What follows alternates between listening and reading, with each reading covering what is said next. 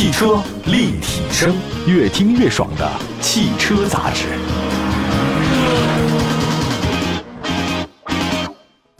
各位好，这里是汽车立体声，欢迎所有的朋友们关注我们的汽车立体声的官方的微信、微博平台，找到我们，同时在后台给我们留言，告诉我们你最想听到的汽车话题是什么，您最想了解的新车是什么。今天呢，再跟大家说说未来逆势涨价这事儿。哎呦，我这个说有压力哈，因为在今年一开始的时候呢，开年很多车企呢都觉得补贴退坡是吧？我开始涨价了。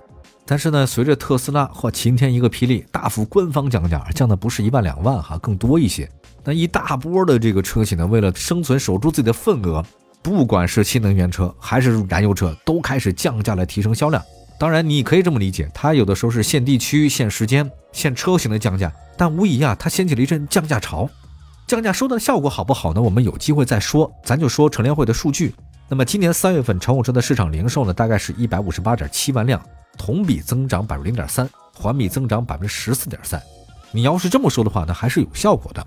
虽然本世纪以来最弱的三月环比增速就是这个三月，但你想想看啊，这几年咱们就没有正经卖过车。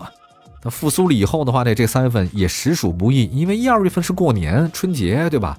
所以好好卖车就这第一个月，哎，能卖成这样，我觉得已经是不错了。你说面对整个车市整体环境不是特别好的一个大环境。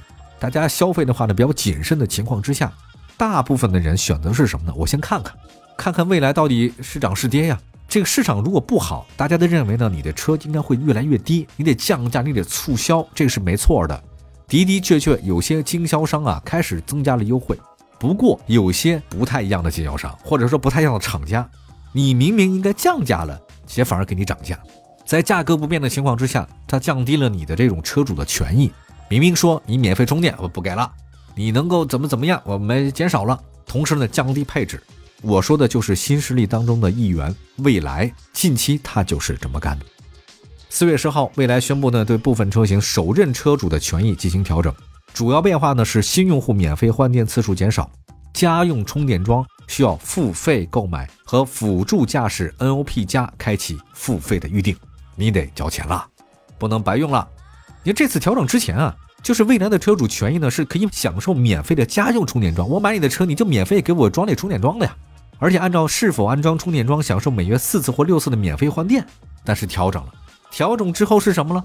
给你搞了这么一个：从今年的六月一号起，您的家用充电桩调整为付费购买安装，一根多少钱呢？一根的是七千五百块钱，哈，就贵了啊。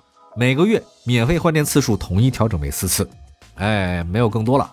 而且从今年的六月一号开始起，儿童节以后支付定金购买蔚来 ET 七、EC 七、ES 七、ET 五的首任车主权益保持不变。那么全新 ES 八将在今年六月开启试驾及订车，七月三十一号之前支付定金的全新 ES 八的用户首任车主权益保持不变，不在这个地方呢那就变了。其实相比大家都知道魏小李嘛，对吧？未来小鹏和这理想，同时还有一个哪吒嘛，对吧？前段哪吒老总在微博上还怼呢，我觉得大家都还挺奔放的啊。相比同为新势力的小鹏哪吒，我觉得换电是未来的一个大卖点，哎，很有意思。那我看了一下资料，说未来目前的电区房（括弧与换电站直线距离三公里以内的住宅或者办公场所）覆盖率达到多少呢？百分之六十九点八，这个覆盖率很高了。已经布局了一千三百二十六座换电站。相比不能换电的车型，换电模式它的特点是什么？你快呀！您在那儿充电半个小时，我啪啪一弄我就走你了。电池也灵活啊，我可以升级啊，很方便啊。我以后我不用这个电池，我给你新的电池不更好吗？这个呢是不错，但是呢它的成本特别的高，增加了企业的巨大的负担。而且这种负担，企业如果一旦觉得自己无法承受，或者有什么想法，他会转嫁给消费者。比如从二零一八年五月份到今天，蔚来换电已经运营了将近五年时间，但到现在为止他就没挣过钱。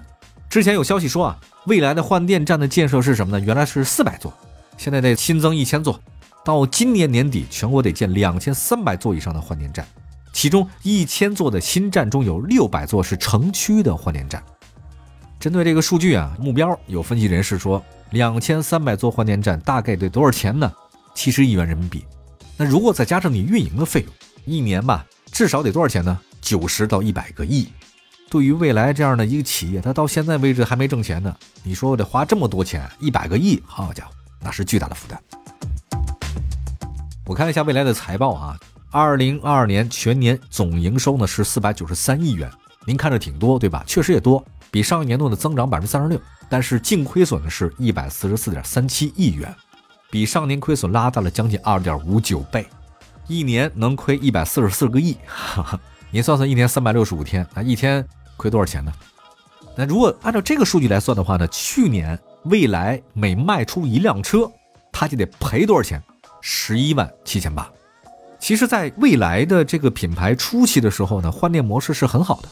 它给大家车主呢一个多一个选择嘛，而且相比充电补能换电，它速度快，也方便，对吧？您不用充电，直接装完就走。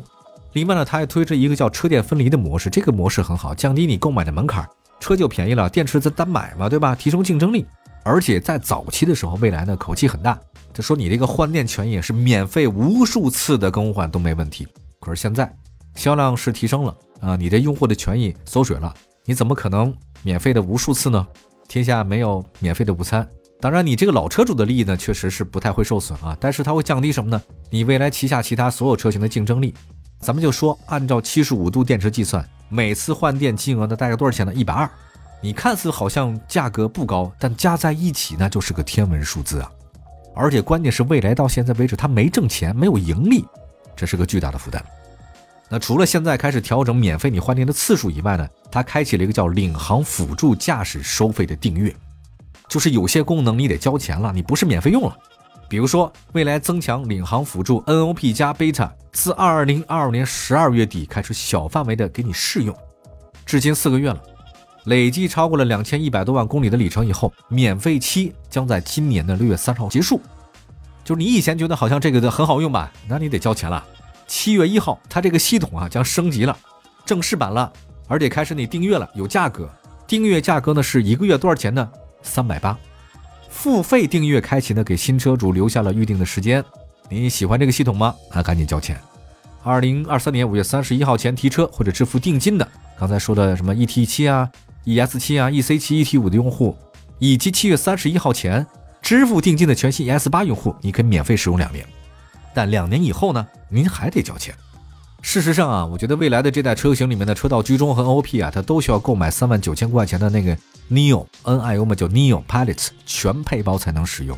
这是一代车型，二代车型呢标配了智能自动驾驶辅助的各种硬件，包括它确实功能很多，什么高精度的就激光雷达，七颗八百的这种高清的摄像头，四颗的这种高级芯片。但是啊，在李斌看来是什么？在他的眼里。这些是什么？智能驾驶它是服务，它不是功能。你既然是服务的话，那那不能有免费的服务，那你得试用啊。你习惯的话，我得交钱。这个服务呢，需要不断的迭代。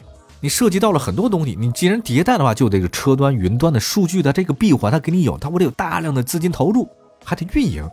所以他认为这是一个数据服务的角色，它不是功能，不是说你方向盘或者发动机你买了就你的了，不。它这个服务功能是我让你的驾驶更安全，或者让你驾驶更方便，你得订阅，你得交钱。所以未来认为订阅服务方式得付费。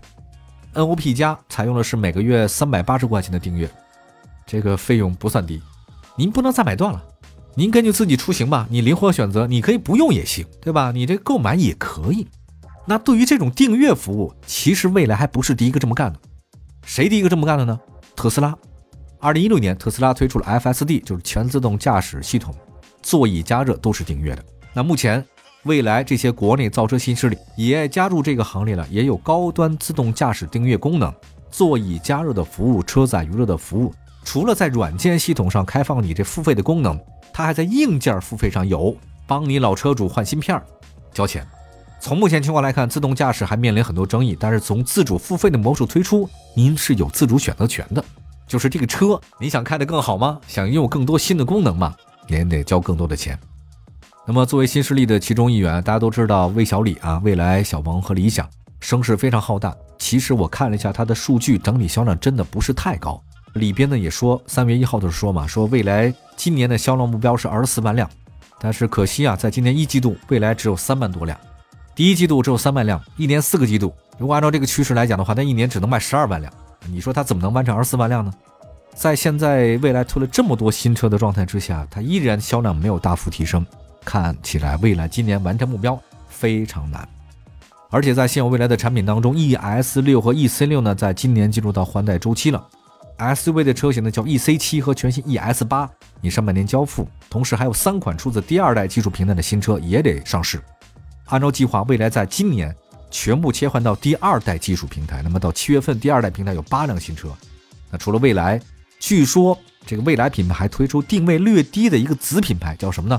阿尔卑斯，主打呢是二十万到三十万的区间，有望在明年下半年交付。大家都觉得蔚来贵是吧？你看我便宜了，叫阿尔卑斯了。那但不太清楚这个未来还是不是有未来呢？还是只有阿尔卑斯呢？这不好讲，因为别的车都二十万、三十万，你的车还是有点贵了。好吧，我们休息一下，一会儿呢再跟大家说说未来到目前为止的一些基本情况。另外呢，未来的经营压力还是非常非常之大的，它的亏损状态的话呢，也是雪上加霜。我们一会儿接着聊吧。汽车立体声，这里是汽车立体声，欢迎大家随时关注我们的节目啊。今天我们在节目当中跟大家说说未来逆势涨价之后的隐忧。其实我说到这儿，大概各位应该跟我有同样的感觉，就是未来不得不涨价哈。它如果再降价的话呢，就该没了啊，就没有未来了。大家就实在是亏损的太大，因为卖一辆车去年一个车能赔十几万，他赔的钱呢相当于一辆车了。那对于这样的企业来讲，你指望它还能再降价吗？我觉得这是不可能的。我看一下数据啊，这未来出现了销量同比上涨的趋势，但增速是放缓的。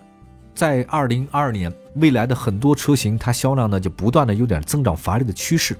那么在新能源车现在不断让大家认知的这个过程里面，未来的销量增速是百分之三十四。但是理想比它高，理想的销售增速是百分之四十七，广汽埃安呢是百分之一百一十六，比亚迪呢也有百分之两百零八，也就说未来的这种销量的增速比率啊，它是在整个新能源市场的平均线之下的，而且未来的车型到目前为止，那很多专家也说它有严重的价格重叠，内部的竞争呢是非常激烈，所以未来的车型是明显增加了，但是它销量呢是变缓了。还有一个，除了它的销量变缓以外，产品线太多了，它的产品线呢很拥挤，低价的车型在一定程度上挤压了高价车。那么交强险数据显示，今年前两个月，ET 五的总销量呢是一万三千多辆，而 ET 七只有多少辆呢？一千两百八十五辆，ET 五比 ET 七低了不少钱。ET 七今年一月份、二月份的销量，一个是六百二十三辆，一个是六百六十四辆。那么在去年年底的时候呢，其实 E T C 曾经大概一个月卖个四五千辆啊，有三四千辆差不多。但是现在整个未来的低价车型占比非常的大，导致未来的高端品牌啊，这个卖的真的很差，所以让处于亏损状态的未来是雪上加霜。而且从财经媒体的报道来看，未来的亏损有逐渐失控的状态。比如说，二零二零年到二零二一年，未来的亏损呢是平均分布。半年报亏损额度大概相当于全年亏损一半。二零二零年上半年亏损二十九点三亿，全年亏损五十六点一亿。二零二一年上半年亏了五十五点三亿，全年亏了一百零五亿。你看，正好是一半，很稳定啊。但是到了二零二二年，未来上半年就亏损了四十五点七亿，全年亏损一百四十五点六亿。也就是说，在去年未来上半年亏损的是四十多亿，下半年亏了一百多亿。加速扩大的亏损趋势，让未来是非常非常值得警惕的。而且目前除了亏损加剧之外，未来的据说手里面的资金已经没有办法覆盖供应商的欠款和银行的欠款。媒体报道，未来手中的资金金额总额从二零二一年的约五百五十四点三亿元，下降到二零二二年的四百五十五亿元。这里面不只是现金啊，包括了现金及现金等价物、限制性的现金及其他短期投资等等。其中啊。只有现金和现金等价物是短期他马上能提的，那么这个钱多少呢？在二零二二年底，余额只有一百九十八点九亿，而这个同期未来的短期债务和长期负债，扣除应收账款的应付账款绝对额、其他非流动的负债以及预收和预提费用的总和，从二零二一年的三百四十二亿增加到去年的五百一十四亿。一说到这儿，大家明白了吧？啊，你这这个负债包括什么呢？负债包括你供应商的欠款呀，对银行和投资者的欠款不够付的。那么在过去一段时间的话呢，未来主要靠融资来维持收支平衡。那么在二零二零年到二零二一年，筹资活动带来五百九十四点九亿元现金，同期的投资总计呢消耗了四百四十八点三亿元现金。但是大家看一下，借了这么多的款，二零二一年未来总市值超过一千亿美金，很厉害吧？可是现在市值多少？不到两百亿美元，五分之四没了。股价呢从原来的每股六十六美元下跌到现在的每股不足十美元。经过过去几年发展，中国纯电动车市场变得非常激烈，从蓝海变成了红海。最显著的变化呢是车价越来越低。那特斯拉呢是年初降价，让蔚来、小鹏这些国内的新势力啊确实很难。你说你跟进吧，它这个盈利呢就更少，或者说没有盈利。我这不跟进吧，我不降价，那原来的份额可能就不保了。对于蔚来，它最大的卖点呢是它的服务，这据说是很好的。但是当它选择服务缩水，而且价格不变之后，是不是还有消费者愿意被他买单呢？纯电动车没有规模的优势的未来该怎么过关呢？现在的未来不断的扩充换电站，的的确确让未来呢有很多故事可以讲。但是对消费者，它的实际意义到底是多大呢？而且这些成本应该也会转嫁到消费者身上吧？直接体现在是什么呢？就是你的车比较贵。在现在充电越来越快、充电站越来越多的情况之下，未来的换电的优势呢正在逐渐的缩水。而它的服务好像也在缩水。感谢大家收听今天的汽车立体声，祝福大家用车生活愉快。明天同时间我们继续分享汽车世界的话题，明天见，拜拜。